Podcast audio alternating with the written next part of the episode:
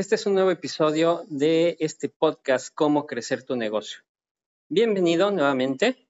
El día de hoy vamos a tratar un tema muy interesante. Mi nombre es Ángel Escandón, soy fundador de Acción Pyme y buscamos que tu negocio crezca con las ideas vertidas en estos podcasts. El día de hoy vamos a tratar el tema relacionado con las necesidades del cliente. ¿Por qué tocamos este tema? Si bien es obvio que necesitamos conocer cuáles son las necesidades del cliente para poder ofrecerle nuestro producto o servicio, no siempre estamos aplicando esta premisa. ¿Qué sucede? En la mayoría de los casos, cuando abrimos un negocio, estamos pensando en lo que nosotros creemos que el cliente necesita, en lo que pensamos que podría funcionar, en lo que creemos que podría ser eh, importante o ser interesante o ser atractivo para el cliente entonces no estamos siendo objetivos. Lo que necesitamos realmente es saber cuáles son las necesidades específicas del cliente, saber si realmente están buscando algo similar a lo que nosotros estamos ofreciendo o no. Quizá están buscando algo diferente a lo que ya existe, pero no lo estamos ofreciendo todavía.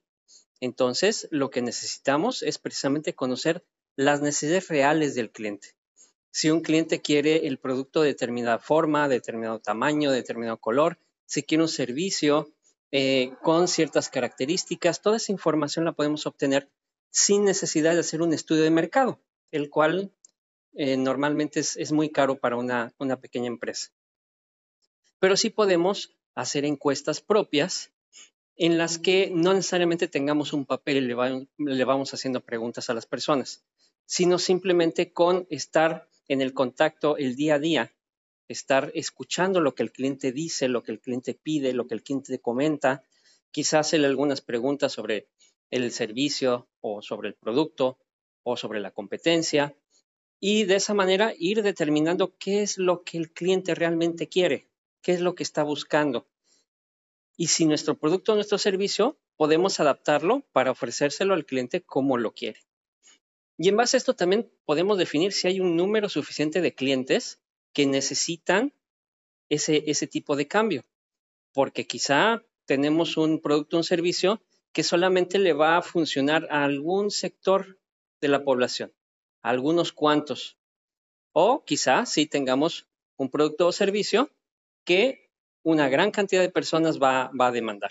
Pero esto no lo podemos saber si no sabemos cuáles son las necesidades del cliente, si no sabemos qué necesita, qué es lo que busca, qué es lo que quiere, a qué precio, de qué forma.